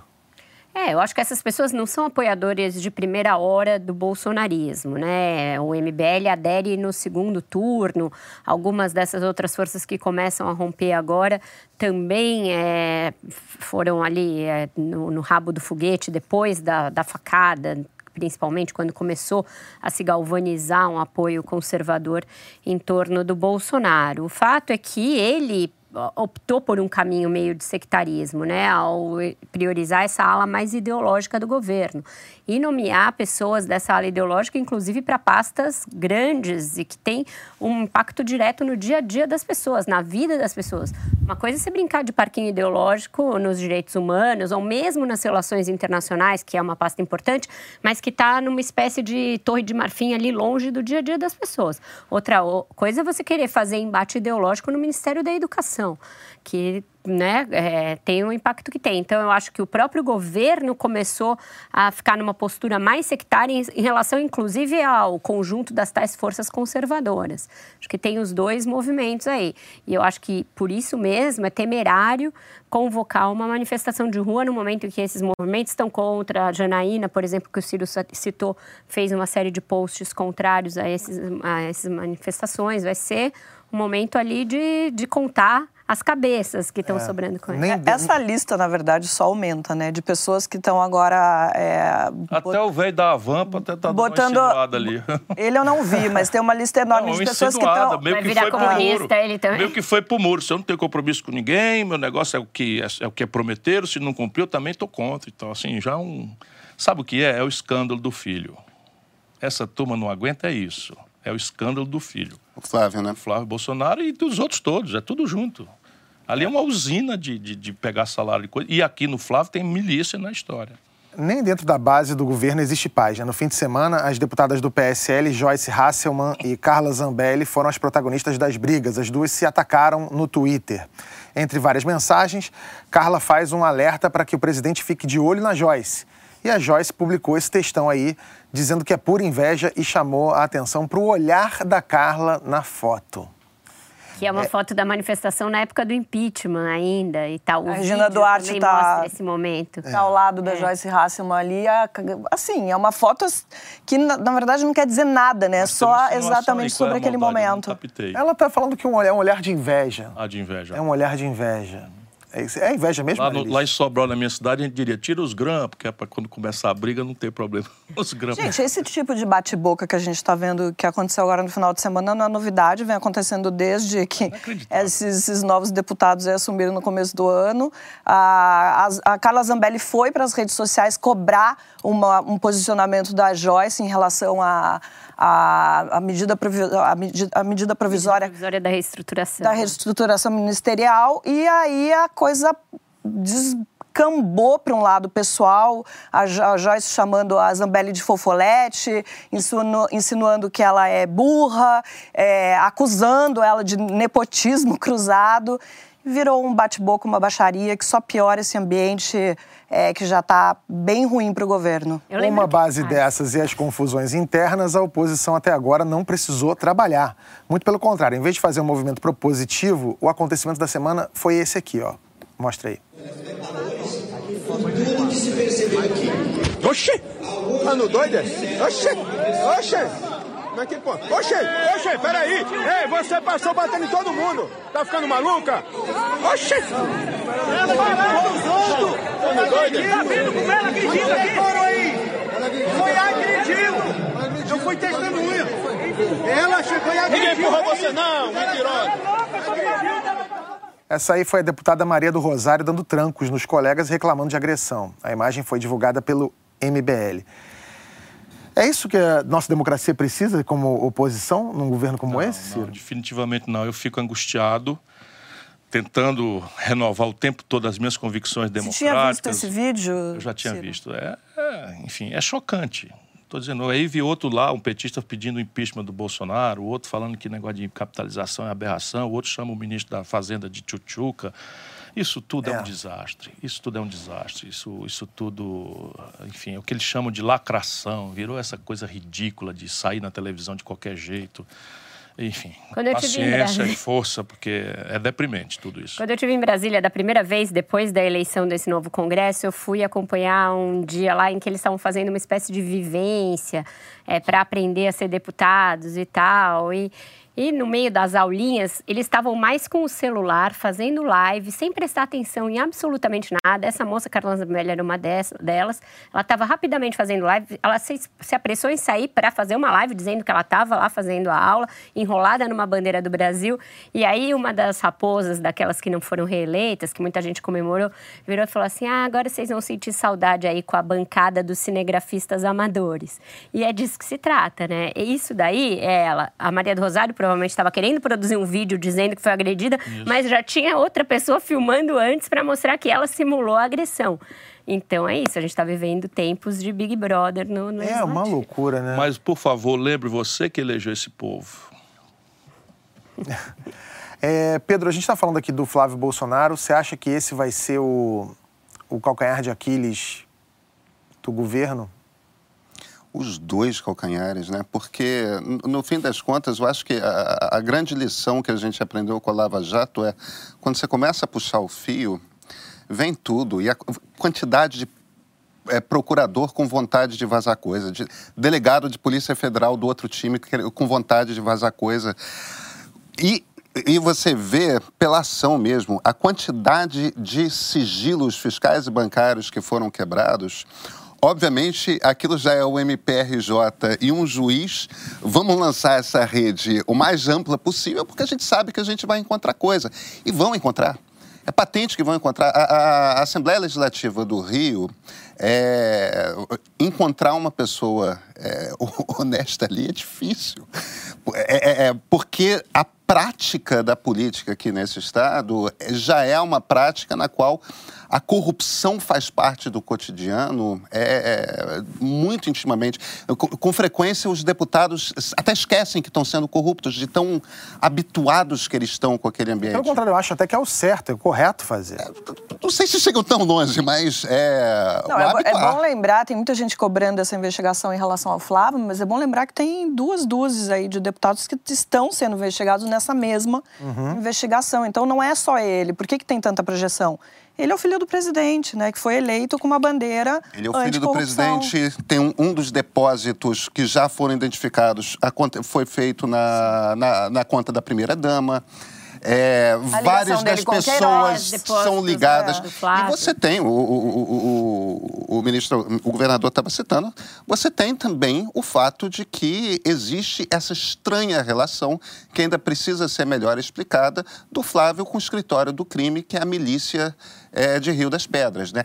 Que é a milícia que, segundo a polícia, a foi responsável pelo assassinato da Marielle. E eu não estou fazendo aqui uma relação entre o assassinato é, claro, e o Flávio, claro. não. Agora, existe uma relação entre o Flávio e as pessoas que cometeram o crime. Claro, ele, ele empregou a mulher. A mulher e a mãe. E a mãe. Do comandante. Do, exatamente. A então, Cora, é impossível ignorar essa informação. A Cora, que já veio aqui, ela escreveu um, um texto no, no, nas redes sociais dela essa semana que é muito bom, que ela falou o seguinte, poxa, tá, tá ruim para todo mundo deve estar muito pior para o clã Bolsonaro, porque ele tinha uma vida muito, muito tranquila, boa, né? 30 anos como deputado, ele empregou os filhos dele, ele tinha os esquemas ali, estava rolando tudo ali muito bem. De repente, ele pega uma presidência da República e se vê bombardeado diariamente, né? E com uma devassa em cima de. É muito fácil você ser a pedra, né? E foi o que ele, como eles agiram durante a eleição. A partir do momento que você vira vidraça, olha o que acontece. E eu acho, acho curioso eles reclamarem disso. Será que eles não imaginavam Sim. que exatamente o que está acontecendo iria acontecer a partir do momento que eles estão, são as principais figuras do poder? Isso é uma coisa que me chama atenção em vários é, aspectos desse governo Bolsonaro. A falta de alguém que diga: olha. Eles não têm superego, Isso né? vai não dar problema. Isso aqui vai dar problema. Ah, o senhor quer se candidatar à presidência? Então tá, vamos olhar o que tem aqui no, na vida pregressa da família. Porque, tudo vai bem, venderam essa história de nova política, mas nem nisso eles são nova política. É aquele filhotismo mais clássico da política brasileira. Ninguém avisou que isso viria. Agora, tem um ponto aí, a gente estava falando mais cedo dos generais, eu acho que o maior drama quem está vivendo essa geração de generais. Eles estão sofrendo. Porque eles tinham. É, eu, eu, eu, conversei com alguns generais, tenho certeza que Vera teve eh, conversas similares. Uma das conversas que eu tive foi usada para fustigar o é general é sendo que ele não tinha falado nada daquilo, de controlar a internet, etc. Mas. O que os generais falavam na, na virada do ano era o seguinte: caramba, nós fomos eleitos nós, o, o, o Exército Brasileiro, nós fomos eleitos. Nós, eles têm consciência de que a ditadura foi um desastre para a imagem do Exército e viram nisso uma oportunidade de reciclar. Eh, se reciclar, de melhorar a imagem, de, olha, Exatamente. agora eleitos democraticamente, vamos mostrar o que, que o Exército Brasileiro é capaz. E, de repente, o governo é um desastre e eles não têm poder nenhum de fazer nada. Pedro, eu concordo totalmente com você. Eu acho que era a grande oportunidade que eles viam de virar aquela página da ditadura, mostrar que o exército pode ser outra coisa, pode estar dentro de um governo democrático e olha o que está acontecendo. Mas eles... aí também, não dá para dizer que eles não sabiam, né? Justamente pelo Mas que, que eles achavam falou. que eles iam controlar o Bolsonaro. O Bolsonaro era é. área para eles até pouquíssimo Sim. tempo atrás. Aí, eu depois do PT, eles olharam eleições, e acharam que era Bolsonaro. aqui que eu acho que já não, não, não quebra nenhuma ética. O general Vilas Boas recebeu Bolsonaro no quartel-general em Brasília. E eu fiz uma crítica pública. Eu acho que é, um, eu acho, é uma impertinência não é? um candidato à presidência da República ser recebido pelo comandante do Exército em exercício. Se fosse eu o presidente da República, que era o Temer, ele estaria preso e ia pagar a coisa. Isso foi antes ou depois do tal antes, tweet? Antes. Lá atrás, na campanha. Não, mas daquele tweet na época do habeas corpus do Lula, que o general Vilas Boas fez. Não, a minha pancada foi ali. Ah, tá. no, aí ele me chamou para conversar, perguntou se eu aceitava ir na casa pessoal dele. O Vilas Boas. Vilas Boas. E eu disse não, com muito prazer e tal. E fui ter uma conversa com ele. E nós falamos com muita clareza. E eu disse para ele das minhas restrições ao caminhar do Mourão e disse para ele das minhas, do meu medo do, do, do, do despreparo chocante do Bolsonaro. E ele me ouviu com muito respeito e acatamento, mas depois tomaram-se de entusiasmo com o Bolsonaro. Né? Qual a leitura que você faz do Mourão? O Mourão, eu chamei na campanha e sigo com a mesma opinião, um jumento de carga. Ele é, ele é, ele talvez é o primeiro general fruto da mudança de critérios que o, que o, que o, que o Exército estabeleceu para as promoções. Antes era, havia uma promoção radicalmente meritocrática, que era primeiro de turma, essas coisas e tal. De repente, eles perceberam que isso. Não, ou, ou a chegar à conclusão de que isso não era e passaram a também estabelecer critérios de, de, de, de, de dedicação, de, de, de, de troupier, né, que o francês chama de troupier, o cara que não tem grandes luzes, mas é dedicado à tropa e tal. E ele é o primeiro que chega nesse nível. Mas é um golpista, ele não tem o menor preço às instituições, não tem nenhum. E agora, como um bom camaleão que é, está bem orientado, ele faz o contraponto o tempo todo de olho na cadeira do Bolsonaro, claramente. A gente anunciou que o Ciro vinha ao programa e a gente pediu para o pessoal enviar perguntas. A gente selecionou algumas aqui. Tá pronto, Ciro? Vamos lá. Vamos nessa então.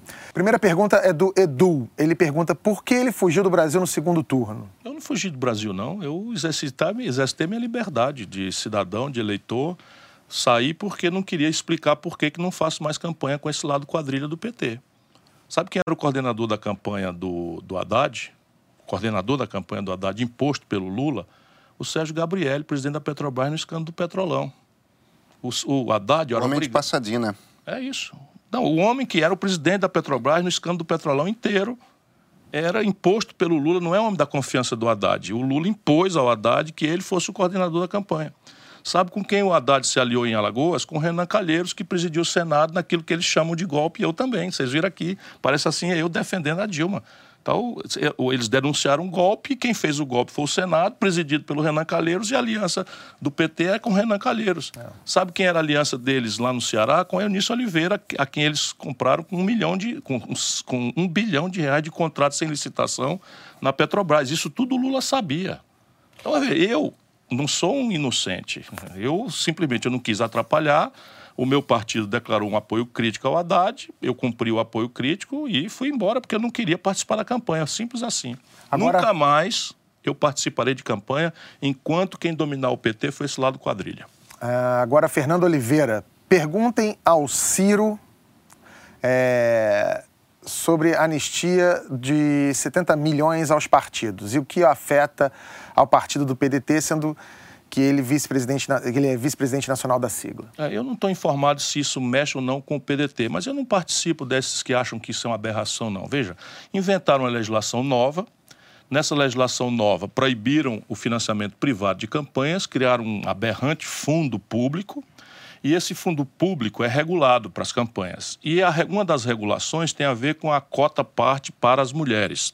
Então havia uma dúvida se a cota parte das mulheres era só de quantidade de cargos ou se isso também estabelecia no, na divisão do dinheiro. E o tribunal, um, obscuro como estava, resolveu dizer que era também o dinheiro. Aí virou esse negócio dos laranjas do PSL, uma confusão danada, e o Congresso resolveu fazer uma anistia é em causa própria, não é a melhor ética, os partidos deviam pagar essa multa, 70 milhões, afinal de contas, para o conjunto dos partidos.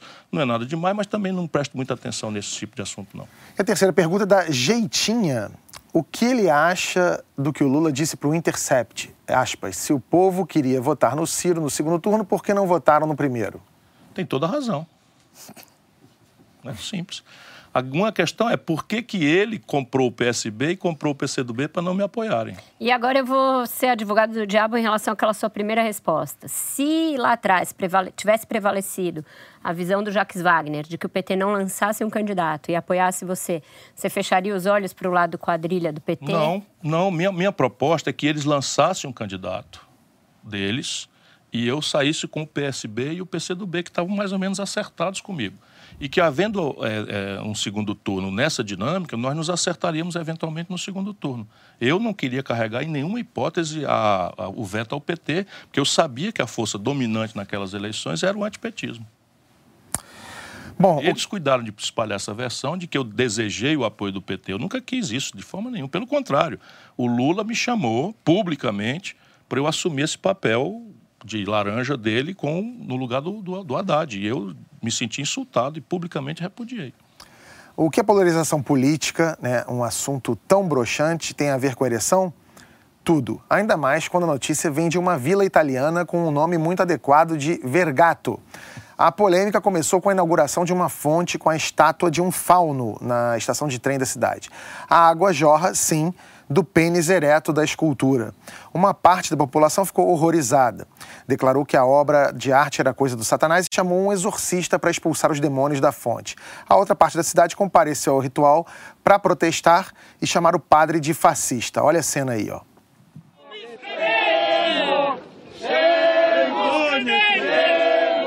O exorcista Davi Fabre se diz padre, mas não é. Ele é um vidente conhecido como O Viking e é membro da milícia de São Miguel Arcanjo. Em setembro, ele foi condenado por apologia ao fascismo depois de distribuir fotos de Mussolini. Ah, então era fascista mesmo. Ciro, uma fonte dessa no meio de uma praça em Sobral, como é que seria recebida? Na, na boa. Pode acreditar. É, daria uma polêmica e tal, mas Sobral é uma cidade muito ilustrada. Nós temos 200 mil habitantes, é a minha cidade no Ceará. Temos 26 mil matrículas de ensino superior. É, Sobral é uma cidade que tem a melhor educação pública do Brasil. E, enfim, é uma cidade bastante arejada. No Brasil, a gente tem que lidar com nossos próprios demônios. O principal deles, que tem nos assombrado dia e noite, se chama Juntos e Shallow Now. A versão de Paula Fernandes e Luan Santana para o hit da Lady Gaga e do Bradley Cooper pegou todo mundo de surpresa. Ninguém esperava que fosse bom. E mesmo assim foi muito abaixo da expectativa. Marilisa, o que aconteceu? Olha, eu adianto que eu só ouvi aquele trechinho da música. Eu nem nunca ouvi a música original, pra você ter uma ideia, porque não, faz Ah, eu- muito eu, minha... Eu, vi assistir O que aconteceu? Filme? Não vi o filme. Ah, bonitinho. Não filme. As Não, pessoas estão dizendo... é uma estrela. lá, tá vendo? Pois é, estão dizendo que esse é o estrela. episódio, é o episódio Morre uma Estrela. Gente, foi um oportunismo enorme. A gente sabe que o que é uma pena, porque o Brasil tem tradição de fazer músicas aí com versões brasileiras boas. Mas acho que a, a vontade era tanto de lacrar com, com e não deixar de lado ah, o verso principal da, da música original que você acabou criando uma coisa que não faz o menor sentido, né? Porque a música original, pelo que eu fui, fui ler, pelo menos ler para entender, é, dizia que era um relacionamento que estava cada vez mais forte, profundo. E na versão brasileira ficou juntos de Shallow Now, que quer dizer juntos e rasos, juntos Agora. na superfície, agora. Ou seja, não quer dizer nada. O melhor E é- era as pessoas sugerindo rimas bem melhores, né? Agora, deu Juntos até o certo. final. Apesar, assim... Não, mais ou menos. Deu certo? O que, que, que ia dar Ah, certo? deu certo, tá? Está todo mundo ouvindo. Provavelmente tem milhões já de visualizações depois que a música foi lançada, porque por Tá certo, curiosidade. é trending topics. É, É, a- as pessoas acabaram de qualquer forma indo lá para ouvir a Essa, música. essa tática do então- falem mal, mas fale de mim não é, não é, não funciona muito bem não. Hum. Pode estar fazendo, pode estar repercutindo, mas assim foi uma, foi um, um tirinho no pé, Eu não né? gostaria de ter esse sucesso, não. Eu tenho- Gente, Paula Fernandes e Lu- Luan Santana também. eu- A gente não está exigindo um pouco demais, não. É o tipo de qualidade de Gente, música você que eles tá, você entregam tá mesmo. Não, provocando, tá provocando olha, os ah, olha só, haters. o Luan Santana e a Paula Fernandes, eles, eles têm uma carreira, de, não, não, é, não tô falando de deboche não, eles têm uma carreira de bastante relevância, sucesso, são muito populares. São extremamente populares. Agora, a qualidade musical que eles entregam. Mas é a aí, mas aí que tá. Mas, mas isso, é, isso, isso é abstrato. Eu, eu acho que isso é muito subjetivo. Assim, o que você gosta, eu posso detestar e vice-versa. A questão é, e aí eu acho que a Marilis tem razão, na hora de fazer uma versão É, né, para uma a música versão, internacional, No mínimo que faça um sentido. pequeno apuro, né? Um O pessoal pequeno. do Renato e seus Blue Caps ali tem É. uma versão espetacular. E você faz juntos e Shallow Now, fica realmente estranho. É Sabe como se é igual- parece aquele. Lembra do Kiko Zambianchi fazendo Rei Ju? Pra quê? Só, você fica meio assim também. Tem um amigo meu que fala: olha, você quer fazer uma versão, tem que ser forró. Só serve quando é forró. Aí é legal. Aí funciona, né? Fazer uma versão. João Penck e os seus miquinhos amestrados É. tinham umas boas. Tinha. De, de rock dos anos 50, loucamente 60. uma Gol, gol do. Mengão, foi gol, né? É, é só Mas olha, no mínimo, as pessoas deram mais parecidas, saíram um pouco do noticiário político, que tá realmente Fizeram pesado. a coisa da Tem Joyce um- e da Carla junto Até a gente aqui tá voltando a sorrir, tá vendo? é verdade. Não, Não, Juntos uma e Shallow Now proliferação de memes. Foi do, do Uber, não viu? Tinha o Uber, o Select, Juntos e Shallow Now. Eu vou te falar. Muito bom, vai, Virou, pelo virou, menos virou uma. Ó, a próxima campanha, quando você for entrar aí, se você candidatar, você fala assim: Ciro, juntos, Ciro e você juntos e Shallow Now. Não, pronto. Já vai ter passado, você vai parecer meio. Calma, antigão. calma. Aliás, tem plano, Ciro? Qual é a. Eu tô com a leveza de quem não, não, não, não vai mais planejar ser candidato. Então, você vê, eu vou falar, vou chamar Teve uma época que quem- você quase veio aqui pro Rio, não teve? Concorreu É, pelo Rio? Insistiram comigo, mas eu, eu, não, não, eu, eu serei candidato à presidência da República ainda se eu entender que é minha obrigação. Mas eu também estou de saco cheio dessas coisas todas, de conviver com esse tipo de coisa e tal. Tá. Então você não cogita uma candidatura que não seja a presidência? Não, não. Lá no Ceará, eu já tinha me resolvido. Eu ajudei a preparar, a treinar uma nova geração que é brilhante. Falam desse Mauro Filho, mas o prefeito o Roberto Cláudio tem PhD em saúde pública. O Camilo é mestrado, tem mestrado em, que é o governador, tem mestrado em, em, em meio ambiente. E tem uma turma nova, o Sarto, presidente da Assembleia. Então, o Ceará tem 12 quadros. E o caminho Leonel Brizola resolveu o Rio de Janeiro? Ah, eu adoro o Rio, morei por aqui por conta do meu casamento passado e, e, tenho muita dor. E eu ia, como presidente da República, eu tinha um projeto inteirinho de como resolver a equação do Rio. Porque o problema do Rio é que o, é, é uma espécie de, de efeito da, da, da doença holandesa. É, a doença holandesa é o seguinte: você tem dinheiro demais de uma fonte que não é permanente petróleo. e passa a gastar por conta. Então, o petróleo subiu para 110 dólares o barril, que é a mesma coisa que permitiu ao Lula ser tão popular. E o Rio de Janeiro foi muito beneficiado, embora tenha evoluído para uma espécie de monocultura, botou os ovos todos numa cesta só. E pegaram um dinheiro que devia ser posto em investimento, em diversificação da plataforma produtiva e botaram em custeio. E aí o, o petróleo caiu de 110 para 30 dólares, os custeios ficam e o Rio com a, vamos dizer, com os ovos todos numa cesta só, tombou e deu essa tragédia. Fora que os ovos foram roubados, né? E, assim, o roubo, é, ele põe a caricatura, ele põe, ele põe a, a, perda de confiança no sistema, ele predispõe o povo a esse voto Mas é um percentual pequeno Mas é um percentual dinheiro, né? irrelevante sob o ponto de vista da, da grande questão. E do... Mas aqui foi um negócio vulgar, Ave Maria. Então, enquanto o Ciro não decide se ele vem para o Rio ou não, ah, não vem. Juntos e Shallow Now, a gente termina aqui o segunda chamada de hoje. Ciro, muito obrigado pela presença. Marilis, Vera, Pedro também. Para quem é membro, a gente continua mais um pouquinho aqui da conversa. Se você quiser acompanhar, é só se inscrever. Eu volto na quinta-feira com Mara Loquet e o programa Investimento EPI. Valeu, gente. É isso. Até mais. Tchau, tchau.